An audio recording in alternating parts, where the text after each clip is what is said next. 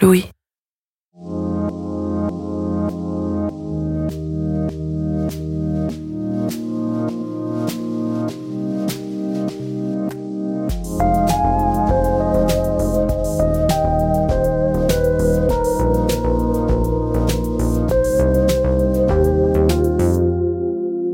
Le 24 février 2022, toute l'Ukraine a basculé dans le conflit. Depuis, il est présent au quotidien, sur nos réseaux sociaux et dans les médias. Il a des répercussions humaines, économiques, politiques. Ce conflit au port de l'Europe interroge la puissance du droit international humanitaire, la réalité de son application et de son respect. Car oui, même dans l'atrocité, des règles existent et sont à respecter pour éviter l'horreur absolue. Mais faire respecter ce droit, le droit humanitaire international, est devenu une gageure. Aujourd'hui, il est temps de le questionner et de l'expliquer. Le droit international humanitaire aujourd'hui est violé tous les jours. Que dit le droit international humanitaire à ce sujet? Serious violations of international human rights law. Ça fait partie de leurs obligations. C'est pas optionnel, le droit international humanitaire. C'est tout l'objet de cette nouvelle saison de Clichés, le podcast de la Croix-Rouge française et de Louis Média que je suis fier de vous présenter. Je m'appelle Sophie Baker et depuis dix ans, je suis chargée de mission pour la Croix-Rouge en Nouvelle-Aquitaine. Dans chaque épisode, nous vous faisons entendre des personnes qui sont au quotidien au plus près de la ligne de front. Au Soudan du Sud, au Congo, au Mali, en Libye, en Syrie, en Ukraine. Ils tentent de faire appliquer ce droit. Pour que les prisonniers de guerre soient mieux traités, pour que le viol soit reconnu comme crime de guerre, pour que des groupes rebelles ne commettent pas le pire, pour que les armes utilisées soient le moins possible dévastatrices, pour que des familles se réunissent. Alors, je m'appelle euh, Émilie Ramart. Je suis ce qu'on appelle déléguée à la protection des liens familiaux euh, au sein de, du comité international de la Croix-Rouge. Émilie a 38 ans. Elle nous répond en visio depuis la délégation du comité international de la Croix-Rouge, le seul endroit ce jour-là à Kiev où on est assuré de ne pas avoir de coupure d'électricité. Dans ce contexte que nous connaissons tous, le rétablissement des liens familiaux pourrait sembler anecdotique, moins nécessaire que porter par exemple secours aux blessés. Mais c'est pourtant crucial. Savoir ce qu'il est advenu d'un proche disparu, c'est une obligation, inscrite dans le droit international humanitaire. Alors au tout début du conflit, c'était vraiment sur les questions de migration, hein, puisque comme on l'a, euh, notamment dans l'Union européenne, hein, il y a eu un énorme, euh, une d'énormes arrivées de, de, de personnes qui fuyaient l'Ukraine. Donc prévenir effectivement les familles. Alors c'est des, ça peut être des petits euh, cartons, des petits euh, dépliants où on va leur dire, bah si vous avez perdu contact avec votre famille, voilà le premier euh, bureau de rétablissement des liens familiaux en, en, Hongrie ou en Pologne ou en France, voilà avec toutes les informations. Mais ça va être aussi par exemple des campagnes de diffusion. Alors beaucoup sur les migrations, on fait beaucoup ça sur Facebook, sur les réseaux sociaux, sur les points de, de, de migratoire en fait, de pouvoir avoir des, des flyers qui vont dire ben, retenez par cœur au moins un numéro de téléphone d'un de vos membres de famille ou deux. Euh, marquez-les sur un papier, marquez-les euh, voilà pour vos enfants qui ont en fait euh, donné leurs enfants ou ou en gros euh, faire en sorte que leurs enfants partent et la famille est restée dans le pays, le reste de les parents sont restés et en disant ben on, on se retrouvera plus tard. Et donc ces enfants là ben c'est apprendre à l'enfant euh, son nom de famille complet, euh, sa date de naissance, des infos que nous on, a besoin d'avoir pour pouvoir les, retrouver en fait euh, les parents.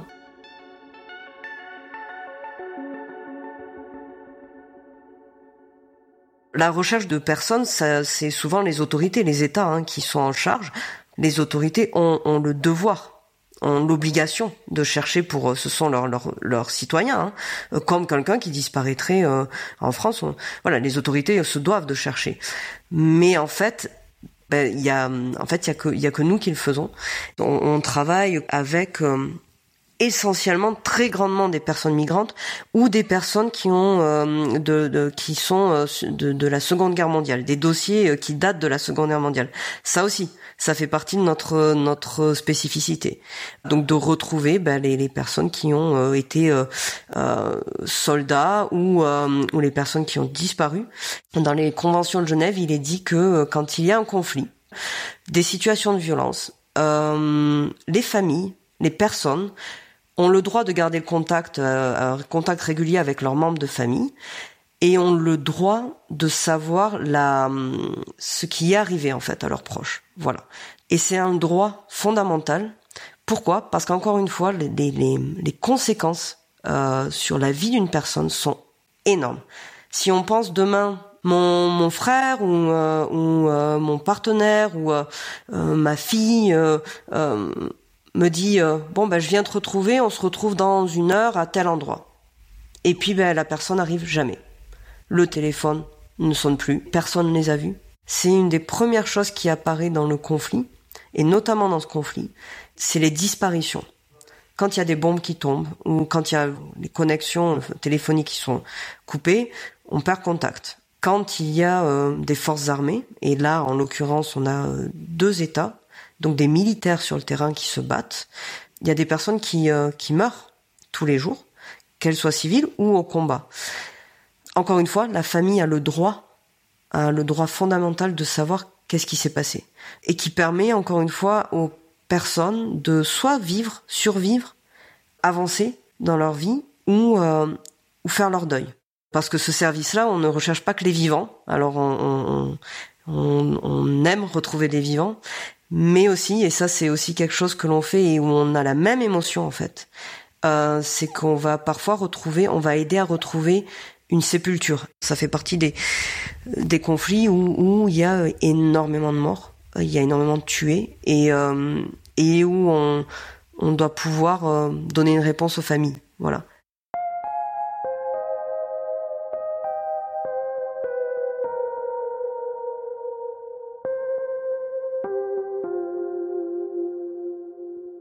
Le CICR a été mandaté euh, euh, pour euh, pour faire respecter et pour essayer en tout cas de d'amener les États et les autorités à œuvrer pour certaines obligations quand ils, ils ont ratifié les conventions de Genève. Le CICR, c'est un acronyme que l'on va beaucoup entendre dans le cliché. Il désigne le Comité international de la Croix-Rouge. Et un des articles premiers c'est le droit, euh, comme on disait, euh, le droit à savoir où est sa famille et avoir un contact avec sa famille régulier. Alors, euh, quand on parle de prisonniers de guerre, par exemple, qui est un des gros dossiers ici, entre la communication entre les familles et les prisonniers de guerre, quand on peut pas toujours avoir accès ou pas autant qu'on le veut, il y a quelque chose qui fait que les, États créent des bureaux d'information nationaux, donc de chaque côté, la Fédération de Russie et en Ukraine, ils ont mis en place ça.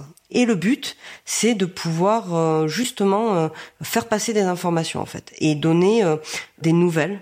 Et en gros, quand des militaires, par exemple, qui sont détenus par l'autre partie au conflit, il y a une obligation en fait qui dit que l'État, les autorités qui détiennent la personne, doivent transmettre à l'autre État sous lequel la personne se battait certaines informations c'est vraiment en gros pour identifier, pour dire oui, on a bien cette personne-là avec nous. Donc nous, on aide en fait avec le Bureau national d'information. On a un système qui permet de faire passer donc ces listes ou ces cartes de capture, donc les listes des militaires euh, voilà détenus. Nous, on sert de transmission entre les deux en fait, voilà, entre autres. Et du coup, quand les listes arrivent, dès qu'on reçoit l'information, on va euh, ben on va contacter euh, les familles pour leur dire ben voilà, on a très peu d'informations, mais on sait que la personne est en vie, votre fils, votre mari est en vie, est aux mains du parti adverse, euh, voilà. C'est une obligation inscrite dans le droit international humanitaire. Les forces armées qui combattent doivent informer les familles des prisonniers du sort de ces derniers. Et il y a une autre obligation. Règle 125 du droit coutumier. Les personnes privées de liberté doivent être autorisées à entretenir une correspondance avec leur famille. Et c'est pour l'instant difficile pour les équipes de la Croix-Rouge de le faire respecter en Ukraine. Sans nouvelles depuis des mois, des milliers de parents, frères, sœurs, femmes, enfants sont plongés dans une angoisse sans fin. Les familles sont désespérées. Il y a beaucoup de médiatisation, donc il y a des chaînes Telegram, il y a des posts sur Facebook où parfois les personnes pensent qu'elles reconnaissent voilà leur mari par exemple et viennent nous demander en fait euh, confirmation et donc euh, voilà on nous fait demande de recherche et euh, et donc un peu après mon arrivée euh, voilà, on a reçu euh, des représentants d'associations de famille, hein. un papa et une maman en fait qui avaient fait un très long chemin, un très long voyage euh, depuis une autre région de l'Ukraine qui était encore et qui est toujours bombardée hein, très régulièrement. C'était un couple de peut-être 50 ans, 60 ans, voilà, plutôt de milieu rural, pauvre, euh, voilà, qui avaient leur fils qui était parti au combat, comme beaucoup. Euh, ils sont venus parce qu'ils veulent savoir euh, qu'est-ce qui arrivait à leur fils. Parce que dans l'endroit et le moment où leur fils a été arrêté avec plein d'autres personnes, plein d'autres militaires, ils l'ont vu à la télé. Ils l'ont vu monter dans un bus, ils l'ont vu partir aux mains des forces armées adverses. Et cinq mois plus tard, ils ont toujours pas de nouvelles. Et toutes les autres familles ont été appelées, soit par nous, soit par les autorités. Et on a confirmé que oui, euh, leur fils, leur mari était en vie. Ils avaient envie de croire qu'il était en vie, mais en même temps, euh, ils l'ont vu la télé dans un état euh, physique assez dégradé. Donc, ben, tout, ils ont tout imaginé. le fait d'avoir toutes les familles, une par une, jour après jour, mois après mois, qui est notifié, et pas eux, eh ben, ils, ils on peut penser qu'effectivement il est mort ou que voilà il a été abandonné quelque part que bon. Et c'est leur fils. C'est leur fils qui avait une vingtaine d'années quoi. Donc euh, voilà. Et en fait euh, donc on a les listes et puis on vérifie. Euh, et on se dit bon ben on va regarder. Et puis en fait il y a eu un quiproquo tout simplement qui a fait que ils ont été contactés mais en fait le numéro de téléphone ils ont pas pu être joints. Et le simple fait de leur dire que ben que oui, on pouvait confirmer que à cette date-là, leur fils était aux mains hein, des, des, des, forces des, des forces euh, adverses. Ils ont euh, ils ont vraiment explosé en sanglots, mais mais du coup de joie. Ils nous ont dit on a un bus à reprendre, il faut qu'on reparte. Et du coup ils nous ont serrés dans les bras et, ils étaient euh, voilà. Et même le père qui au départ me serrait la main et ben au final m'a pris dans les bras aussi parce que c'était la plus belle nouvelle qu'on leur annonçait depuis longtemps, je pense. Donc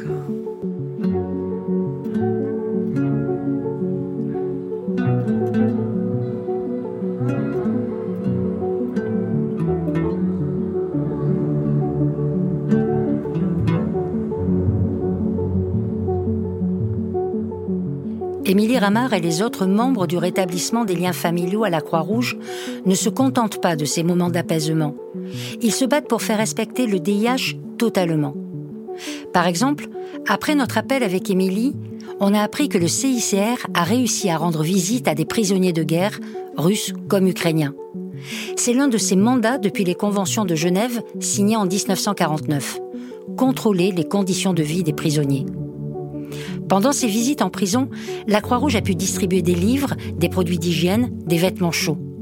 Ces agents ont aussi pu évaluer les conditions réelles de détention et à leur retour donner enfin des nouvelles récentes aux familles des prisonniers. Mais ça ne peut pas être suffisant et la Croix-Rouge continue d'exiger l'accès à tous les prisonniers de guerre.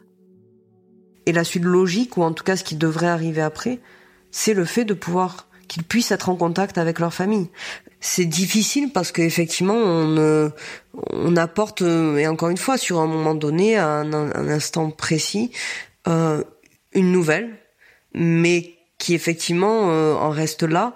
Nous notre but c'est encore une fois c'est de pouvoir euh, rétablir un contact. Et si la personne peut rentrer euh, chez elle euh, saine et sauve c'est encore mieux. L'objectif au quotidien des équipes du rétablissement des liens familiaux, c'est pour moi la concrétisation de la mission première de la Croix-Rouge, l'humanité. Derrière ce principe, il s'agit d'alléger les souffrances partout dans le monde. Et pour y arriver, les représentants de la Croix-Rouge doivent obtenir la confiance de chaque partie combattante. Cette confiance ne peut durer et les droits de tous respectés que si ces humanitaires ne prennent pas parti dans le conflit armé, s'ils restent neutres ce qui provoque parfois des incompréhensions et de la colère. C'est ce que vit Émilie Ramar en Ukraine. En ce moment, il y a, c'est un contexte très politique nous on se retrouve dans cette espèce de, de tourmente euh, parfois. Euh, on peut être attaqué euh, et on est attaqué depuis le début de ce conflit parce qu'on dit qu'on fait pas notre travail, que le CICR fait pas là où il est ou pas assez, etc. Tout ça, ça entache notre travail au quotidien. c'est injuste parfois. Tous les jours, on travaille pour que justement les autorités, petit à petit, mettent en place les choses. Et tout ça fait que bah, de plus en plus, on a chaque jour, chaque semaine, chaque mois des victoires aussi sur les sur l'application du droit international humanitaire. C'est juste que nous, on le crie pas. Alors après, il y a des publications. Hein, le, CICR euh, dit aussi ce qu'il se passe quand on peut le dire, parce que le but c'est euh, arriver à faire que euh, on gagne cette relation de confiance, qu'on la maintienne pour que les autorités travaillent avec nous, qu'on puisse travailler avec elles, que ben voilà, il y ait des, euh, euh y ait les personnes soient épargnées, celles qui doivent être protégées soient protégées, celles qui peuvent euh, euh rentrer en contact avec leur famille puissent le faire. Euh, voilà. C'est compliqué, mais mais pour le vivre et le vivre au quotidien, même si parfois on a des moments de doute, même si parfois on se sent et on voit ce qui va arriver et on voit que ça va être encore plus intense par exemple au niveau du rétablissement des familiaux, du nombre de cas qu'on va devoir traiter, du nombre de personnes disparues. On, on flanche un peu parfois, mais euh, mais euh, mais en fait on, on, on, perd jamais espoir. Euh, voilà, toutes ces petites victoires, tous ces petits moments en fait nous font dire ben oui, il y a des gens qui qui et il y a des personnes qui quand on les rencontre au jour le jour nous disent merci, on nous applaudissent quand on passe avec la voiture ou ou pleurent et, euh, du coup, ça nous donne euh, voilà l'espoir de, de, continuer et de, et de, faire avancer les choses. Quoi. Pour nous, c'est euh, très compliqué au quotidien. Hein. On a des équipes qui travaillent euh, pratiquement jour et nuit, qui travaillent plus de 12 heures, 13 heures, 14 heures par jour pour prendre des demandes de recherche, pour répondre au désespoir des familles. Quand on rencontre ces familles-là, on est pris avec elles dans, dans ce dans ces émotions. Euh, il y a beaucoup de colère parfois hein, des familles et c'est tout à fait compréhensible parce que parce qu'elles se sentent abandonnées en fait.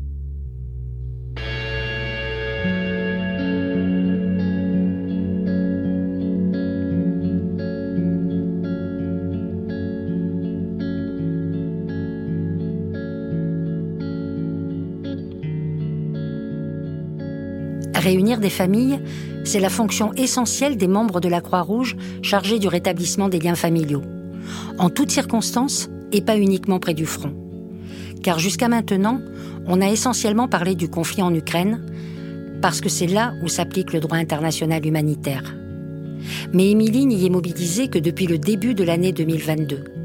Avant ça, et comme la majorité de ses collègues, Émilie Ramard travaillait autrement pour les droits humains. Quand elle n'est pas mobilisée sur les terrains de conflit, elle aide les réfugiés dans leurs démarches administratives. C'était euh, l'idée de rétablir le lien entre les, familles qui avaient été séparées par des, conflits, par la migration euh, ou des catastrophes naturelles, euh, essayer de les réunir physiquement. C'est un service qui a plusieurs approches, on peut par exemple recevoir des personnes qui ont euh, qui ont un parcours migratoire et on peut ouvrir par exemple ce qu'on demande une demande de recherche. Donc on va remplir euh, un formulaire avec la personne qui va être euh, très détaillé sur la dernière fois qu'ils se sont vus, quand quand est-ce qu'ils se sont parlé au téléphone la dernière fois, et en fait, euh, ce formulaire va partir vers euh, ben, soit l'intérieur du pays, soit un pays limitrophe. Par exemple, ça peut être la France, mais ça peut être aussi euh, au Soudan du Sud, en Érythrée, en Ukraine, voilà. Donc on a une équipe de l'autre côté qui vont aller travailler avec les autorités du pays, par exemple, euh, travailler avec les associations et même euh, physiquement aller ben, à la dernière adresse donnée par par la personne et aller voir ben, qu'est-ce qui est arrivé et, est-ce et si on peut retrouver euh, la, personne disparue. Chaque personne qui obtient un statut de réfugié a le droit à, réunir sa famille, à faire venir sa famille. Alors en fonction du pays, euh, la législation euh, diffère. Euh, très souvent, on, on, on, donc les États limitent à euh, l'époux, l'épouse, le partenaire légal, parce que très souvent ces personnes-là qui viennent d'obtenir un statut de réfugié n'ont pas de travail ou un travail qui en général ne, ne paye pas assez. Eh bien nous on va euh, on va les aider, on va on va payer le transport et on va assurer aussi la euh, la liaison en fait le fait que euh, les personnes souvent euh, ben, elles, elles, vont prendre l'avion pour la première fois ou alors il faut que depuis là où elles habitent jusqu'à l'aéroport le plus proche elles puissent être euh, acheminées donc donc pour que ça se passe bien en fait à entendre Émilie, on peut avoir du mal à y croire. Malgré les frontières, la distance, les difficultés administratives, des familles sont réunies. Mais pourtant, des exemples de retrouvailles, Émilie en a plein. Elle revient sur le moment qui l'a le plus marqué, en 2015, lorsqu'elle est stagiaire à la Croix-Rouge britannique, à Sheffield près de Manchester, quand elle réussit pour la première fois à réunir un couple quand ils arrivent au Royaume-Uni, ben on va aller les chercher en fait à l'aéroport et c'est là où moi j'ai pu euh, assister et participer à euh, quelques réunifications familiales qui m'ont marqué euh, énormément en fait, voilà. Donc j'ai acheté les tickets de bus avec ce monsieur qui, si je me rappelle bien, était parti du Soudan très peu de temps après s'être marié avec sa femme. Donc ils n'avaient pas d'enfants. C'était un très jeune couple. Voilà, il avait dû fuir, il a dû partir, euh, voilà. Et donc euh, deux ans ou trois ans plus tard, euh, il obtient son statut de réfugié. et donc je me souviens que hum, on prend le bus. C'était en décembre, il neigeait. On prend le bus pour Manchester et euh, il s'était habillé, il avait mis un magnifique costard, il avait les doigts peints au henné, il avait acheté des roses rouges, il avait une, valise remplie d'habits pour elle, pour qu'elle puisse se couvrir et tout ça. Et juste, je lui demande simplement une question, juste pour vérifier. Euh, et donc ce soir, vous vous allez où? Vous dormez où? Et il m'explique qu'en fait, ils ont nulle part où aller. Que en fait, il avait ben, il espérait que peut-être on allait aider. En fait, il avait, il était tellement heureux. En fait, l'idée de retrouver sa femme, il avait, euh, ben, le reste allait, euh, le reste allait suivre, le reste allait venir en fait quoi. Et je me rends compte qu'il est 20 euh, heures et du coup, ben, j'ai appelé en, en, urgence le, une de mes collègues. Et je lui ai expliqué. Et au départ, impossible de débloquer de l'argent, impossible de payer une nuit d'hôtel, etc. Donc jusqu'au moment où je me suis dit, ben, je vais devoir les accueillir chez moi, mais en même temps c'est la limite. C'est-à-dire que si on fait ça pour une famille, on, du coup on ouvre une brèche. Donc on a ce côté-là aussi où il faut savoir distancier, et même si c'est très émotionnel, euh, euh, il faut pouvoir trouver en fait des solutions. Donc on est allé à l'aéroport et elle est arrivée dans un euh, pareil en costume, enfin en habit traditionnel, très très fin. Donc euh, elle, s'est mise à trembler de froid dès qu'elle est arrivée. Il neigeait et euh, ça m'a beaucoup marqué la beauté de cette femme parce qu'elle était magnifique. Enfin, lui était très beau, mais elle était magnifique. Elle, c'était, elle venait du Soudan. Elle avait fait euh, peut-être 15 heures ou plus d'avion. Elle fraîche, maquillée avec le henné, enfin, mais belle, mais belle et et, et le choc en se disant mais mais qu'est-ce qu'on va faire avec elle quoi? Et euh, ma manager, qui est quelqu'un d'incroyable, elle a appelé tous ses contacts, toutes les associations, et euh, et je crois à, donc à, minuit et quelques, elle a trouvé, elle m'a appelé, on, on arrivait pratiquement à Sheffield, hein. donc euh, je voyais la neige qui tombait, je me disais on va se retrouver, enfin dehors.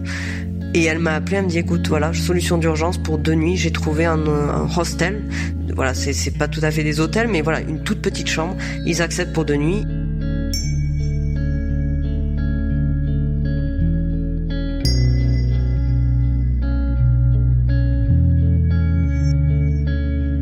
Et son mari, je me souviens que son mari s'est resté, il est revenu me voir et il est resté en contact avec moi euh, pendant très longtemps pour me dire Émilie, ça restera quelque chose dans ma vie.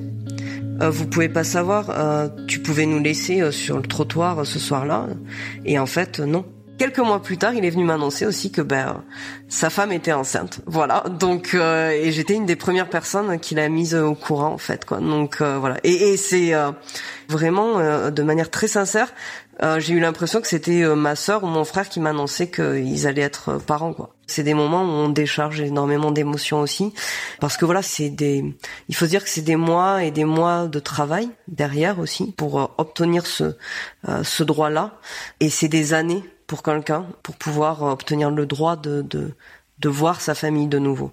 Pour moi, ça a été un énorme déclic en fait, où je me suis dit, ben en fait c'est ça quoi, euh, c'est ça que je veux faire. Et euh, je suis musicienne hein, de, de, de, de, profession euh, et en fait là ce jour-là enfin ce soir-là euh, je pense que ça a été vraiment le déclic de me dire euh, euh je pense et je, je suis sincère je pense que c'est le plus beau métier du monde c'est un métier il euh, y, a que nous qui le faisons. Il y a que le, le mouvement de la Croix-Rouge et du Croissant-Rouge qui offre ce service-là dans toute cette dimension-là, en fait. Les équipes du rétablissement des liens familiaux, qu'on appelle dans notre jargon le RLF, réalisent des exploits. Chaque jour, ils parviennent à réunir une famille au-delà des frontières. Toutes les heures, ils retrouvent la trace d'un disparu. Toutes les minutes, ils renouent un contact par téléphone entre deux personnes éloignées en temps de paix, mais comme on l'a vu aussi, en temps de conflit. Alors non, ce droit international humanitaire n'est pas une illusion ou de vaines conventions. C'est ça qui donne toujours à Émilie Ramar l'envie d'agir. Pourquoi c'est euh, tellement important euh, de, pouvoir faire respecter ce droit-là et pourquoi il y a les, conventions de Genève et le droit international humanitaire, c'est on n'arrête pas les guerres, mais en tout cas on, peut leur euh, les rendre un peu plus humaines parce que c'est des souffrances euh, terribles, c'est des souffrances énormes qui s'installent dans la durée. Donc euh, moi je pense que c'est euh, il y a beaucoup d'espoir. En tout cas, on garde beaucoup, parce qu'on voit quand le droit international humanitaire est appliqué, les gens se rendent pas compte, mais en fait, oui, il y a plein de choses qui sont dans plein de conflits qui font qu'on on n'arrive pas au stade de l'horreur ultime en fait. Quoi. Voilà, tout simplement.